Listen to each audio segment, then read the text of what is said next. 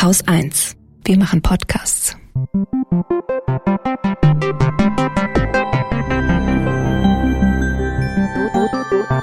Anekdotisch. Evident. Herzlich willkommen zu einem neuen Nachschlag anekdotisch evident und wir machen heute einen Kombinachschlag, nämlich ein Nachschlag für die beiden vergangenen Folgen Kindheit und Fortschritt. Und das kommt daher, dass ich es verpeilt habe, dass wir noch keinen Nachschlag Kindheit gemacht haben. Im Gegensatz zu dir, Alexandra, du hattest ja dran gedacht. Genau, und ich habe mich für Kindheit vorbereitet.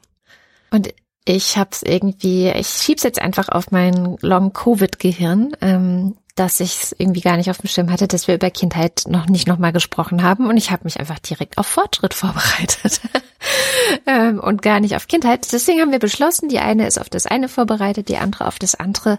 Dann machen wir das jetzt einfach in einem Abwasch. Genau. So. Und eigentlich sind diese Themen ja auch ganz nah beieinander. Was ist denn Kindheit sonst als Fortschritt? Fortschritt zum Erwachsenenalter, also permanenter Fortschritt. Das kann ich auch nur bestätigen, während so ein Kind, ähm, das gerade frisch auf die Welt gekommen ist, überhaupt gar nichts kann, kann so ein 14-Jähriger, wie ich ihn hier zu Hause rumlaufen habe, schon alle möglichen Dinge, die ich noch nicht mal kann. Ja, also der mhm. zeigt mir inzwischen ähm, so Tricks fürs iPhone oder sowas. Ja. es geht ja, das schon können los. Sie. Das können ich Sie. fühle mich inzwischen auch häufiger mal alt. Womit fangen wir an? Am besten mit Kindheit, weil das ist ja das Thema, was ein bisschen länger zurückliegt. Du hast dich ja darauf vorbereitet.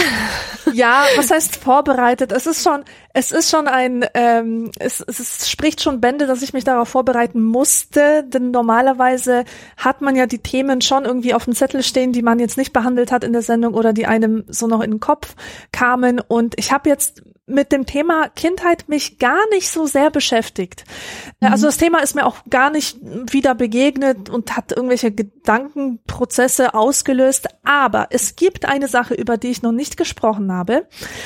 Und das ist etwas, was mich eigentlich mein ganzes Leben lang bedrückt hat, richtig gehend bekümmert. Etwas, wovon ich selbst in meiner Kindheit und Jugend und auch als junge Erwachsene betroffen war und was ich leider heute immer noch sehe. Und zwar ist das diese Idee, dass es diese Dinge gibt, die nichts für Kinder seien. Oder hm. dieser Satz, das ist nichts für Kinder, das darfst du nicht wissen, das darfst du nicht sehen, darüber darfst du nicht sprechen. Und das hat sehr viele verschiedene Ausprägungen. Es fängt schon damit an, also ganz aktuelles Beispiel. Letztens empfahle ich einer Kundin das Buch Rico Oscar und die Tieferschatten. Denn mhm. ich liebe dieses Buch. Es ist ein Kinderbuch in mehreren Teilen. Und es ist, glaube ich, ab zehn oder so, für, für zehn, elfjährige ist das, glaube ich, ganz gut geeignet.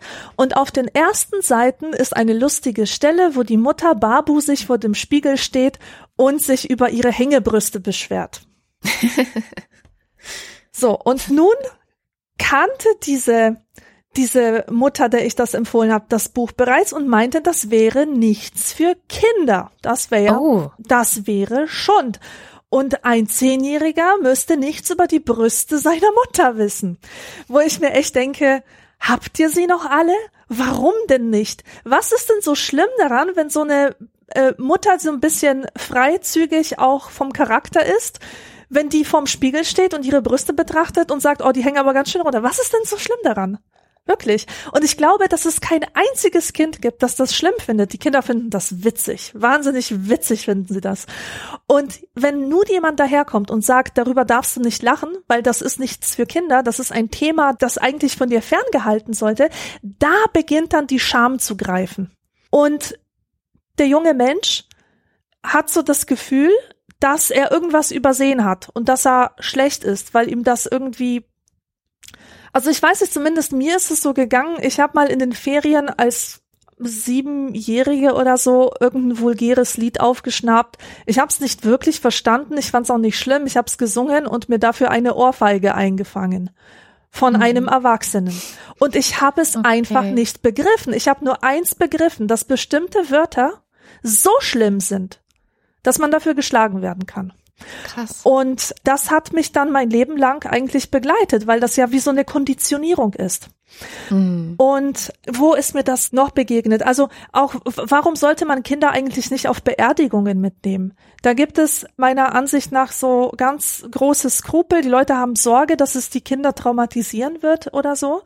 Aber auch ich war mit sieben Jahren auf einer Beerdigung und ja, es war verstörend, so wie es für Erwachsene auch verstörend ist. Und gleichzeitig war es auch total schön, dann später beim Leichenschmaus zu sehen, dass das Leben weitergeht und alle Leute lachen und alle gut gelaunt sind und im, im Endeffekt der, der Tod zum Leben gehört. Mhm. Das ist auch so eine Sache, die aus mir unverständlichen Gründen ähm, Kindern vorenthalten wird. Und ganz schlimm finde ich, und vor allem, ähm, vielleicht, vielleicht ist das auch eine, eine Überleitung oder könnte eine Brücke sein zum Thema Fortschritt wiederum.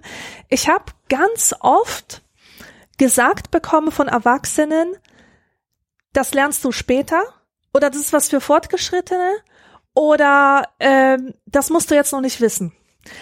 Wenn meine Neugier und mein Wissensdurst aber sehr, sehr groß waren und auch das hat mich unnötig ausgebremst, denn es gibt überhaupt keinen Grund, einem Kind zu verbieten, ein Buch für Erwachsene zu lesen, wenn das Kind wirklich Interesse daran hat. Und ich spreche jetzt nicht von irgendwelchen äh, Porno, äh, Thriller, blutrünstigen Sachen, ja, sondern beispielsweise ein Buch über Technik, das aber über dem Niveau des Kindes liegt. Ja, mein Gott. Es ist kein Problem. Wenn das Kind ja. dafür Interesse hat, äh, dann wird es auch irgendwas mitnehmen. Ich bin auch als Erstsemester in irgendwelche Doktorandenveranstaltungen ähm, gegangen. Habe ich was verstanden? Nein, die Hälfte habe ich nicht verstanden. Mindestens die Hälfte nicht. Aber es sind doch ein paar Konzepte hängen geblieben und ich konnte mir ein Bild davon machen, wie das wohl ist, ein älterer Semester zu sein, ein älteres Semester zu sein und, und diese Sachen zu studieren und ähm, mit der Sprache des Fachs irgendwie herumzujonglieren ausprobieren. Das waren für mich ganz, ganz wichtige Erfahrungen und ich finde es einfach unsäglich, wenn man Kindern da einen Riegel vorschiebt und sagt, mm. ich nehme mir heraus zu bestimmen, wie weit du mit deinem äh, Mind reichen kannst. Ja, vor allem es ist irgendwie unterschätzt, dass die Kompetenz von Kindern selber zu entscheiden, was jetzt für sie passt und was nicht. Also ich weiß nicht, ich sehe das an meinen Kids, denen ich eigentlich von Anfang an und immer schon so eine Umgebung schaffen wollte, wo sie halt alles verfügbar hätten, was vielleicht interessant sein könnte oder wo ich denke, dass es interessant sein könnte, egal wie alt sie sind, wenn sie diese Kompetenz haben. Aber das ist tatsächlich auch was, das lernt man auch, wenn man Erziehungswissenschaften studiert, sehr früh dass es einen Unterschied gibt zwischen rechtlicher Mündigkeit? Also das ist ja letztendlich das, worum es geht, um pädagogischer Mündigkeit. Und da gibt es ja verschiedene Stufen. Ne? Also ich habe ja vorhin gesagt, mein 14-jähriger Sohn ähm, ist jetzt rein rechtlich mündig äh, für bestimmte Dinge. Also der kann ein Bankkonto haben, der wird nicht mehr nach Kinderstrafrecht verurteilt, falls er irgendwas anstellt und so weiter und so fort. Also da gibt es eine rechtliche Grenze. Genauso gibt es diese Grenzen, die sind ja mehr oder weniger fiktiv für ähm, Filme, Bücher und so weiter, wo eine Empfehlung einfach hingeschrieben wird. Aber was tatsächlich ein Kind schon kann oder wofür es sich dann schon interessiert oder ähm, ob es vielleicht sogar etwas, was für zehn oder zwölfjährige gedacht ist, noch gar nicht ähm, kann oder mhm. gut findet oder bereit dafür ist, das ist ja super individuell. Das heißt, diese pädagogische Mündigkeit, also wie ist es tatsächlich jetzt bei einem einzelnen Kind, bei einem Individuum, das kann man nicht wissen. So und das geht in beide Richtungen auch, ne? In die, die du gerade gesagt hast, dass ein Kind unterschätzt wird, dass ja. man denkt, das ist noch nichts für dich. Ähm, es geht aber auch genauso in die andere Richtung und das finde ich auch sehr fatal häufig, ähm, dass ein Kind was etwas noch nicht so gut kann oder was noch nicht, also gerade in diesem ersten Jahren der Entwicklung gibt es das häufig so zwischen Müttern meistens, die sich dann große Sorgen machen, wenn ihr Kind noch nicht, weiß ich nicht, krabbelt, läuft, spricht, in ganzen Sätzen spricht, ähm, irgendwelche bestimmten Intelligenzspiele spielt, lesen kann, diese ganzen Sachen und die Toleranz sozusagen nach oben und nach unten für eine ganz individuelle Entwicklung bei jedem einzelnen Kind ist sehr klein in der Gesellschaft. Das fällt mir immer wieder auf. Und das finde ich auch eigentlich tragisch, weil das macht so viel kaputt. Ja. Im Zweifel. Ja, genau. Und dann taucht es nämlich an Stellen auf, wo es eigentlich nötig wäre, die, die, Kinder ein bisschen mehr zu unterschätzen oder sich, sich mehr in ihre Perspektive hineinzubegeben. Was ich immer ja. in der Schule sehe, das sind Sachbuchtexte beziehungsweise Texte in so Naturkundebücher oder wie heißen das? Mhm. Sachkunde, die viel zu schwer sind, besonders angesichts der Zusammensetzung der Schülerinnen und Schüler in einer Schulklasse, wo wirklich die Hälfte einen Migrationshintergrund haben, nicht richtig Deutsch können. Und da wird denen so komplexer Zusammenhang erklärt wie eine Kläranlage beispielsweise, aber es werden ausschließlich Worte benutzt, die spezifisch sind für dieses Fachgebiet. Das heißt, die Kinder haben überhaupt keine Chance zu verstehen, worum es da geht. Und Mhm. mir scheint, dass die Leute, die diese Bücher verfassen, auch gar nicht die Fähigkeit haben, sich in so eine kindliche Sprachwelt reinzudenken und, und die Dinge so ganz basic auszudrücken. Vielleicht Ja. auch mit Vergleichen, indem man an die Lebenswelt der Kinder anknüpft und denen das so erklärt, wie sie es halt verstehen. Und ich habe hier ständig Kinder bei mir, die mich anrufen und mir Texte schicken, die sie nicht verstehen und wo ich mir denke, hey, selbst ich habe Probleme mit diesen Texten und ich, das ist, das ist mir echt ein Rätsel, wie selbst an den Mittelschulen slash Hauptschulen äh, solche Texte äh, herangezogen werden können.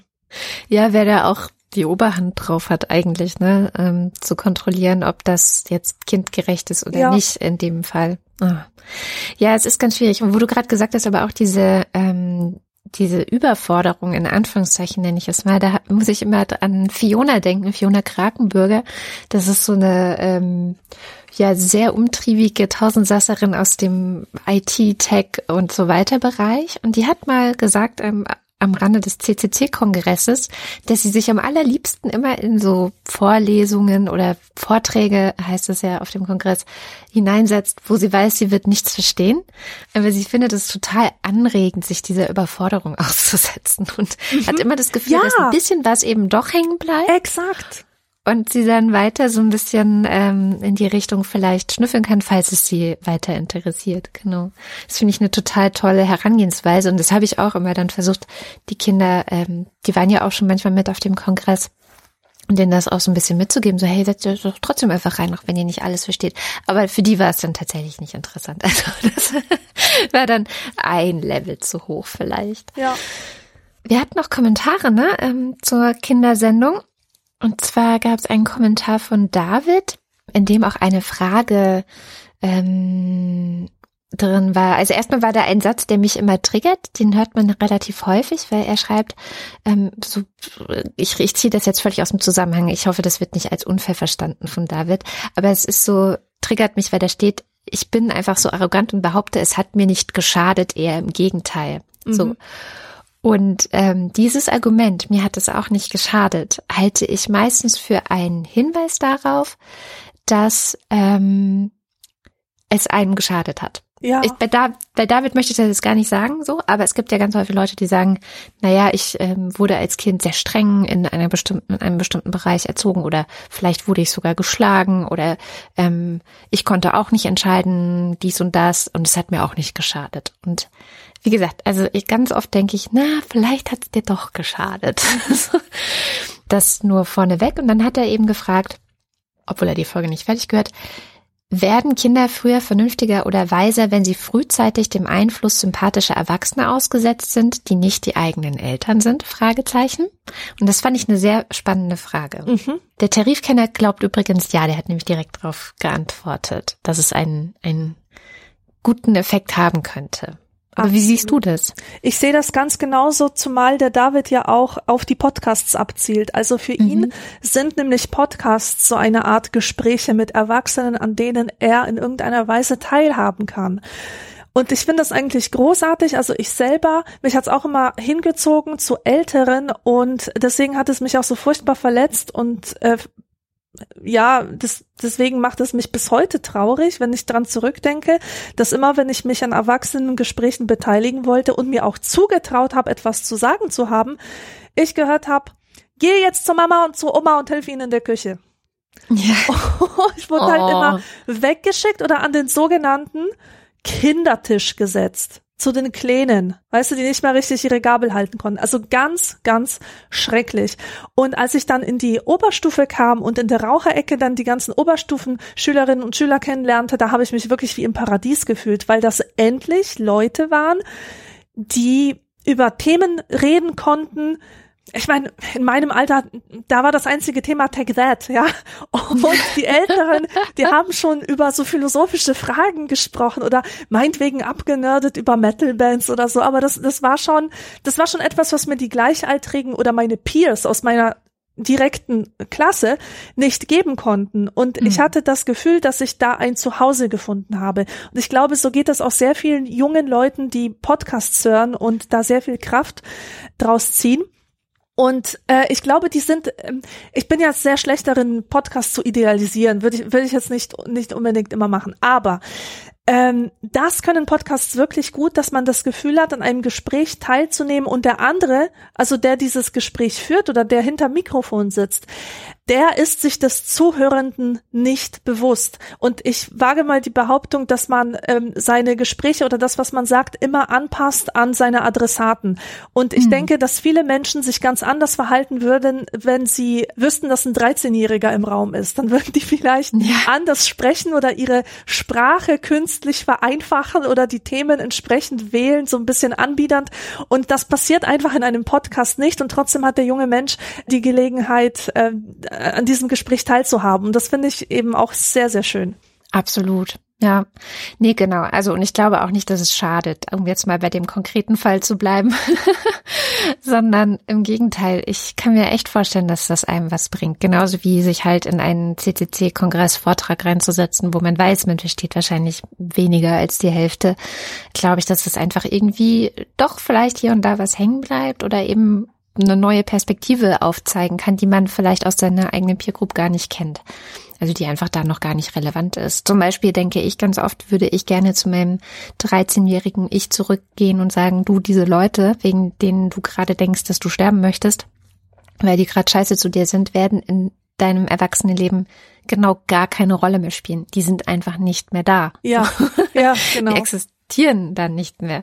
Also sie existieren schon noch, aber sie finden nicht in deinem Leben statt, sondern da ist jeglicher Kontakt weg. Von daher glaube ich schon, dass das auch wirklich auch hilfreich ist, wenn es so eine Durchmischung von Altersgruppen gibt und ob das jetzt über Podcasts ist oder ob das ist, weil man die Kinder eben doch mit dabei sitzen lässt, wenn abends die Erwachsenen am Quatschen sind. Also ich kenne es auch, meine Tochter mag das gar nicht, die findet das total uninteressant, wenn Erwachsene reden. Also dann verlässt sie eher den Raum und denkt sich das alles blöd, ja. was ja auch eine legitime Haltung ist. Aber mein Sohn sitzt total gerne dabei und mhm. ist sehr, sehr neugierig und lauscht dann gerne den Gesprächen, die geführt werden. Ja. ähm, wollen wir zum Thema Fortschritt ja, kommen, wo ich mich so wir. schön drauf vorbereitet habe? Schreiten wir über zum Thema Fortschritt. Und zwar, also wir haben ja über Fortschritt gesprochen und ein Buch, was ich mir dafür besorgt hatte, was ich aber nicht mehr geschafft habe zu lesen, zumindest nicht für die Hauptsendung, ist von Ulrich Beck und Anthony Giddens Reflexive Modernisierung. Das ist so ein Standardwerk aus der Soziologie. Du kennst Ulrich Beck bestimmt auch irgendwie, oder? Ja, ja, aber heißt das nicht reflexive Moderne? Ja, es gibt ich, auch eins, das heißt reflexive Moderne. Modernisierung. Oder ich, ich, Moment, ja. Ja, weil das sagt mir nämlich was, ich habe es nie gelesen. Stimmt, reflexive Modernisierung, eine Kontroverse. Genau.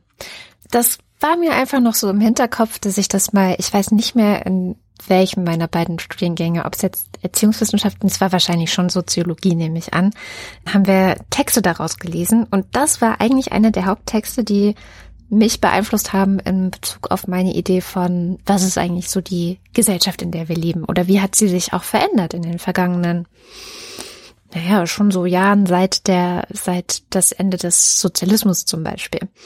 Und ich find, fand direkt am Anfang darin auch so ein paar ganz gute Einwände zu dieser ja dieser Ambivalenz, die wir auch in der Hauptsendung hatten, dass es einerseits Fortschritt mit was Positivem besetzt sein kann, aber andererseits man auch das Gefühl hat, man lebt in einer Zeit, in der eigentlich nichts mehr cool ist oder nichts mehr, ja, da irgendwas fehlt und irgendwie sind, sind Dinge verloren gegangen, an die man sich gewöhnt hat und so. Wir hatten das ja, wie hattest du es so schön genannt? Du hattest so einen tollen Begriff dafür. Ähm, Transzendentale Obdachlosigkeit. Ach, transzendentale Obdachlosigkeit, ja, genau. Das ist eigentlich aus der Literaturwissenschaft. Okay, aber passt ja vielleicht. Also die Person Chris hat auch gesagt, sie hätte es sofort in den Wortschatz aufgenommen. Und dieses Ding, dieses transzendentale Obdachlosigkeit, das finde ich ganz interessant, hat nämlich ähm, Ulrich Beck, und man muss ja auch dazu sagen, das Buch ist schon ein bisschen älter. Ich gucke gerade mal von wann. Erste Auflage 1996. Also gute 25 Jahre alt. Ähm, da hat der Ulrich Beck schon in dem ersten Kapitel, was meint reflexive Modernisierung, davon gesprochen. Ich zitiere einfach mal.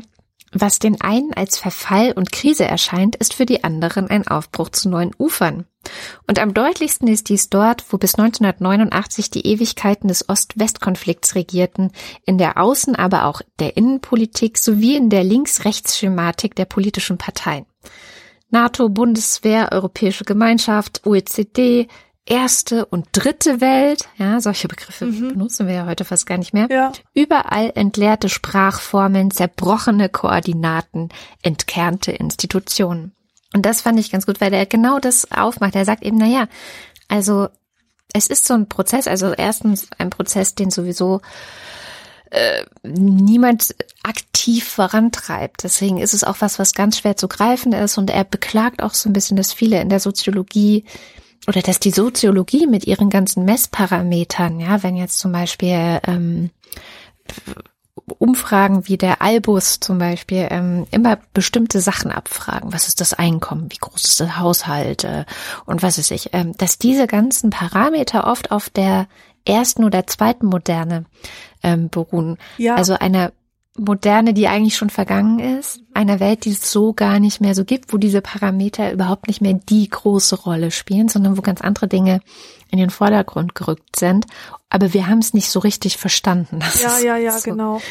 Weil es halt kein so ein, ah, jetzt, ähm, wie es immer imaginiert wurde, vielleicht von Marx oder so, es wird eine große Revolution geben und dann ist der Kapitalismus zu Ende. Genau, und dann, genau, es gibt so eine Zäsur und auf der anderen Seite ist Ordnung und die neuen Regeln stehen fest und es ist total klar und ersichtlich, welche Begriffe rausgefallen sind. Also so eine Zäsur hat es ja eigentlich nie gegeben. Ja, genau. Und ähm, er, das, was passiert, und das sagt er dann ein bisschen weiter hinten, ist, dass die überwiegende Mehrheit der Länder mehr oder weniger aussichtslos den Zielen der einfachen Industriemoderne hinterherhechelt. Also irgendwelche Koordinaten erreichen, die damals äh, dafür standen, dass man sehr erfolgreich ist oder sehr fortschrittlich ist und das aber gar nicht schaffen. Und dann sagt er gleichzeitig, und das, dass das auch ein Widerspruch ist, ne? Also, dass wir sozusagen bestimmte Länder haben den Standard, den jetzt Industrienationen irgendwann mal erreicht hatten, bis heute nicht erreicht, ja. Mhm. Und gleichzeitig geraten in den Zentren der Moderne, also nur im Westen, ähm, wo es dieses Industriezeitalter gab, die Grundlagen und Ziele industrieller Modernität politischen Fluss, also dass sich sozusagen komplett neue Unsicherheiten einstellen.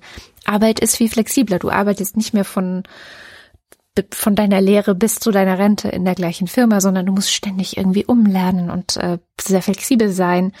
Ähm, du hast eine viel offenere oder die Kulturen sind viel offener miteinander, vermischen sich und du hast auch so eine Globalisierung, die nicht nur auf der wirtschaftlichen Ebene stattfindet, wie vielleicht noch in den 70ern, also das große Unternehmen vielleicht ein bisschen Handel miteinander getrieben oder verschiedene Staaten Handel miteinander getrieben haben, sondern auch die Kultur wird diverser. Und das sind alles Dinge, die natürlich überfordern können. Und das fasst er alles in so eine, in diesen ganzen Begriff reflexive Modernisierung. Und warum heißt es reflexive Modernisierung?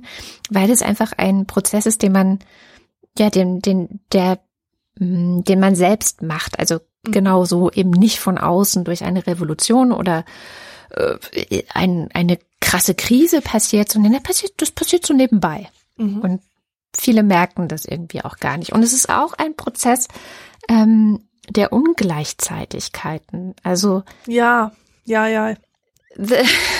Kenne ich. Be bestimmte Dinge sind schon äh, sehr weit und bestimmte Dinge sind noch nicht so weit, wie du erzählt hast, dieses Beispiel mit dem Backofen, der früher sehr klein war. Ja. Und deswegen genau. hat man irgendwas abgeschnitten, ne? Und jetzt ähm, sind die Backöfen gar nicht mehr so klein, aber man schneidet es immer noch ab. So, sowas äh, beschreibt er da. Genau. Auch. Also das ist einfach so ein Nebeneinander. Das existieren einfach Dinge nebeneinander, von denen einige eigentlich gar nicht mehr existieren dürften. Die werden einfach einer ganz anderen Zeit zugerechnet und das alles findet nebeneinander statt und das macht es manchmal schwierig, so eine gemeinsame Sprache zwischen diesen Sachen zu finden.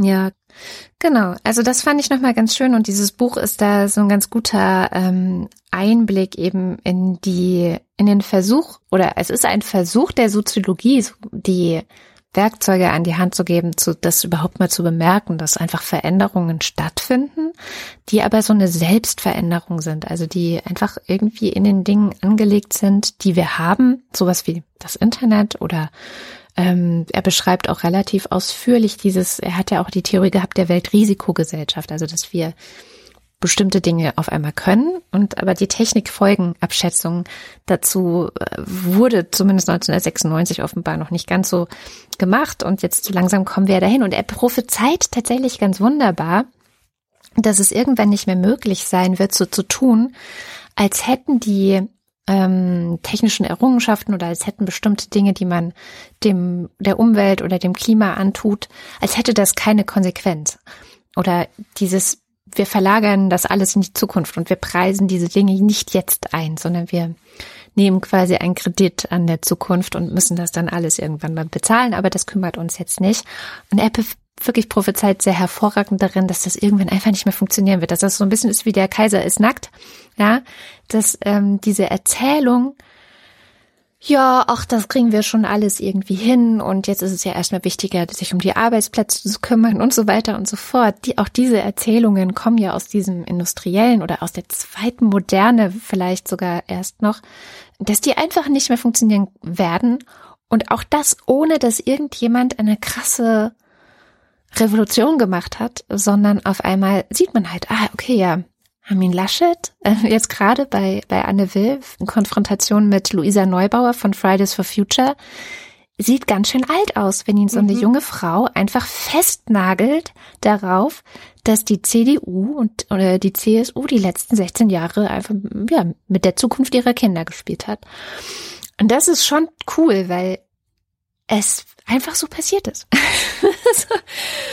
nach und nach, ohne dass irgendjemand, ähm, ja, das jetzt, äh, ne, klar, Fridays for Future an sich könnte man vielleicht sagen, so Greta Thunberg, aber auch das ist so ganz schleichend größer und größer und deutlicher geworden und die Leute haben sich immer mehr damit beschäftigt und auf einmal ist Klimawandel ein großes Thema ähm, in dieser Bundestagswahl was ich nie gedacht hätte, dass das passieren würde. Absolut. Und jetzt stell dir mal vor, Anfang der 90er Jahre, kannst du dir eine Talkshow vorstellen, in der ein Politiker und eine junge Frau miteinander diskutieren dürften?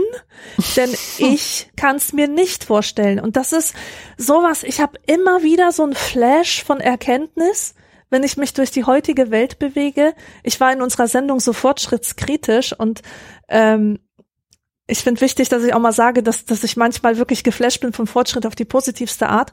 Und ich sehe überall spielen sich Szenen ab, die in den 90ern nicht möglich gewesen wären. Ich kann mich noch erinnern, ich war mit zehn Jahren ein unglaublicher ja, Holger hätte es wahrscheinlich Social Wank genannt. Wirklich, ich war zehn Jahre alt und ich war so von Gerechtigkeitsempfinden erfüllt. Mir war es zum Beispiel ganz wichtig, dass Leute nicht das N-Wort sagen. Auch wenn ich das noch nicht genau verstanden habe, worum es da geht. Mhm. Ich habe die Krise gekriegt, wenn das, wenn ich das im Fernsehen gehört habe, wenn meine Eltern so geredet haben und ich habe die immer gemaßregelt und habe gesagt, hört auf damit denn das ist rassistisch, das ist nicht gut, es ist ein Schimpfwort und so weiter. Und ich wurde ausgelacht, aber so richtig fett ausgelacht. Also es war, das stand überhaupt nicht zur Diskussion, sowas. Und wenn man das mit heute vergleicht, ist das schon echt stark. Oder ich merke das auch selber, wenn ich irgendwie geschäftlich Korrespondenz treibe mit, mit irgendwelchen Leuten. Also ich sag's mal ganz direkt, mit Männern. Das, dass die mich auf Augenhöhe behandeln, was ich persönlich aus meiner Vergangenheit komplett anders kenne.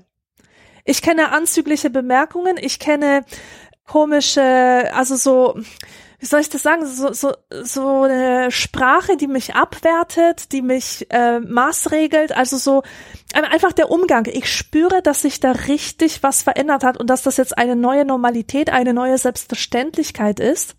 Und umso unsäglicher finde ich, wie normal das noch vor 10 oder 20 Jahren war.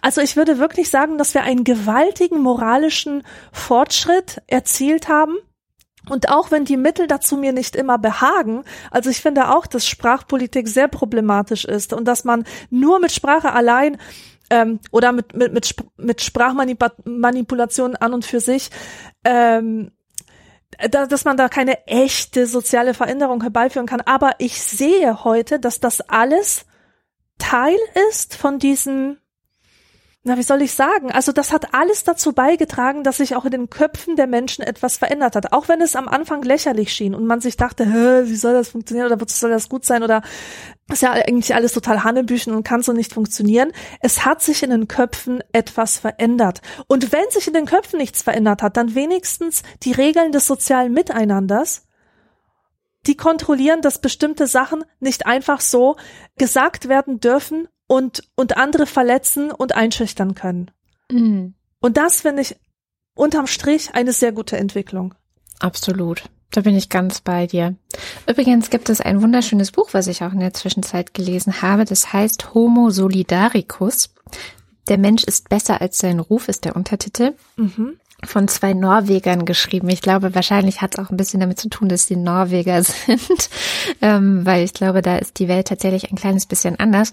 Und die haben einfach mal so die übliche Wissenschaft abgegrast, also wirklich alle möglichen Wissenschaften, von der Biologie, ähm, Evolutionstheorie, äh, die Wirtschaft, die Politik, dann was die Psychologie so an Tests macht und so weiter, um zu gucken, stimmt denn eigentlich die These, dass es den Homo economicus gibt? Also der Homo solidaricus ist eigentlich der Gegenentwurf zum Homo economicus, der ja äh, sehr, sehr lang, ich sag mal, von Politik, von Wirtschaft als so ist der Mensch präsentiert wurde. Also immer nur die eigenen Interessen im Mittelpunkt stehen, nicht an andere denken. Altruismus ist eigentlich komplett, ähm, lohnt sich ja nicht, deswegen gibt es äh, normalerweise keinen Altruismus in dieser Theorie.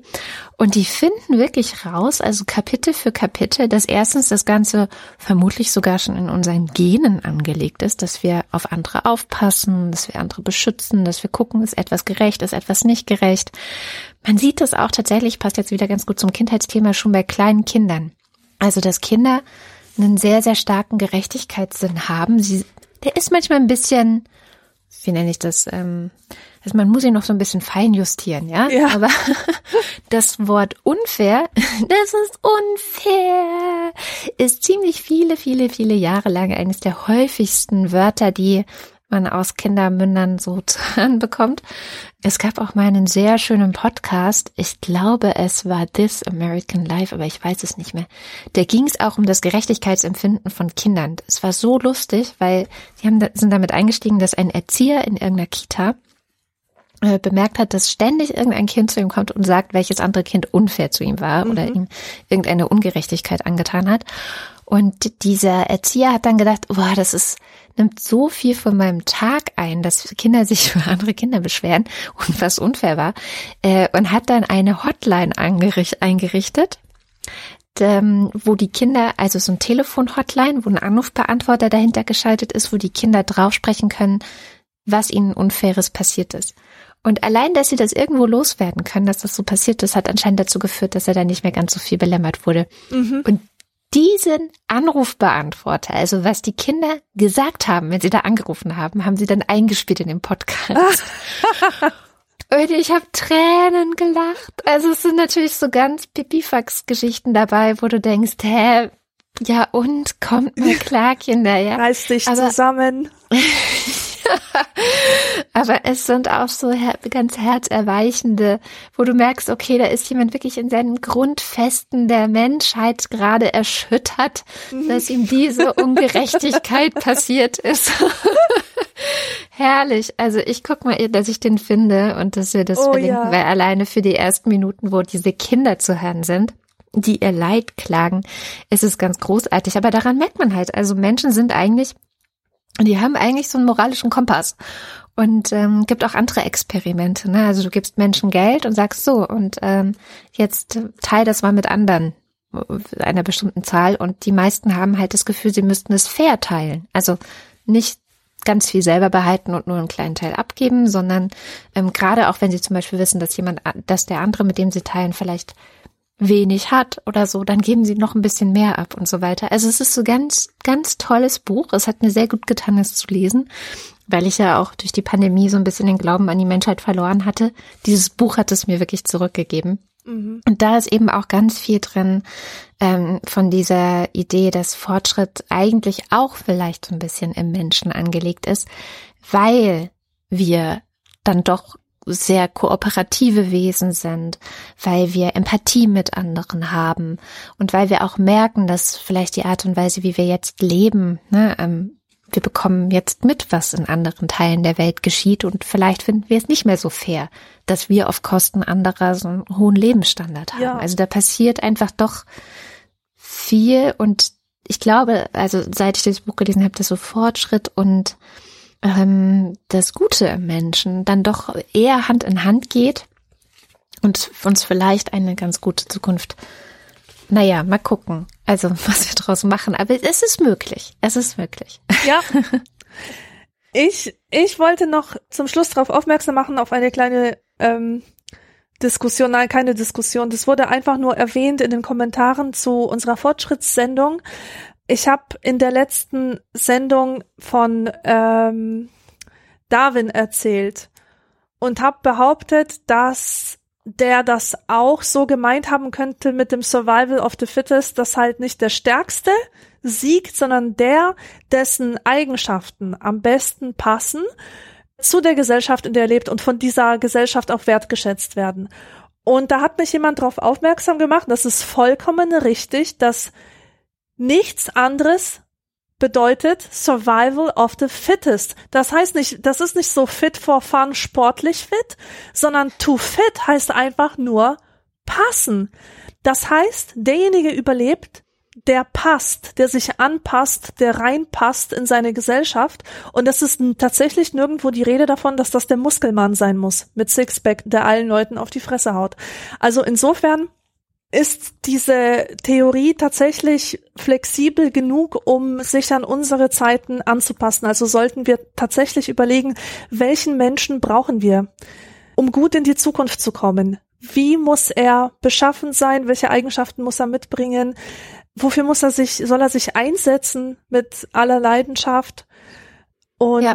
dann kann das vielleicht doch noch funktionieren. Trotz Ja. Diversität und, und trotz äh, transzendentaler Obdachlosigkeit.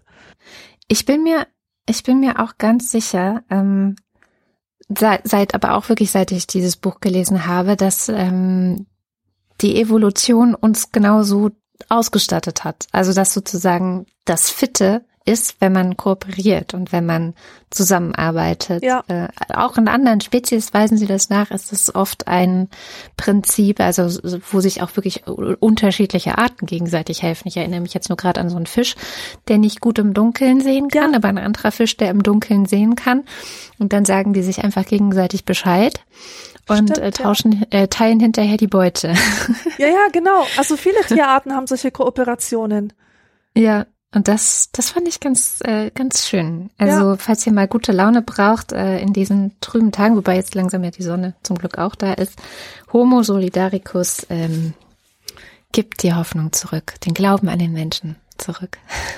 Und aber auch leider das Gefühl, dass man unbedingt nach Norwegen ziehen muss, weil sie auch ganz gut aufzeigen, dass die skandinavischen Gesellschaften einfach schon sehr lange so ein Prinzip des Vertrauens haben. Ja, Also, dass Leute einander sehr stark vertrauen, auch auf den Staat vertrauen, aber auch einander, der ganzen Gesellschaft, so untereinander.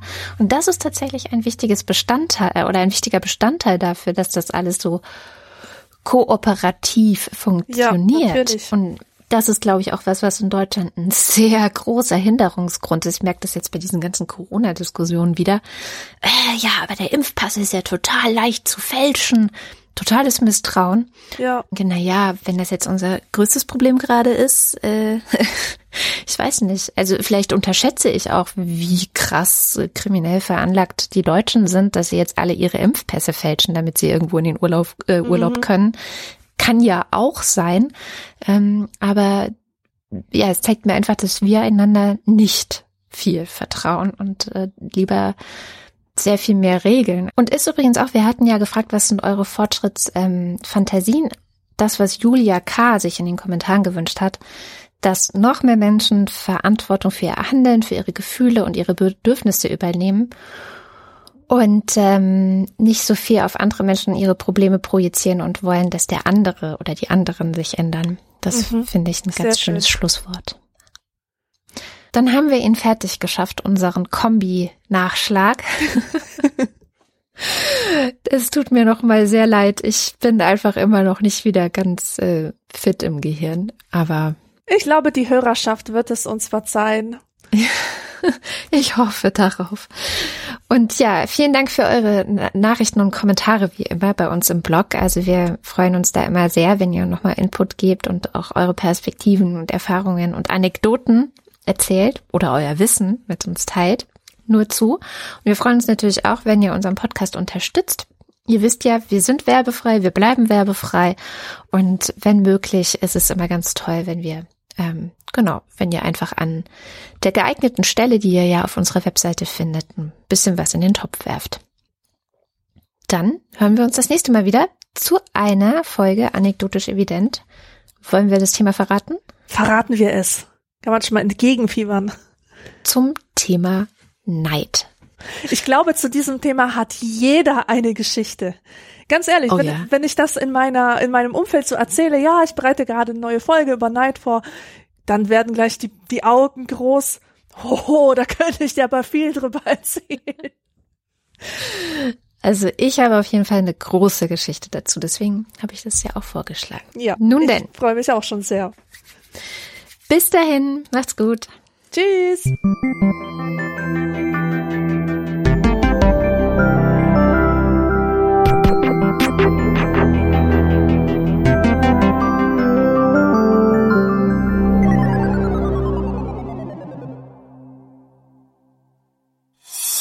Eine Produktion von Haus 1.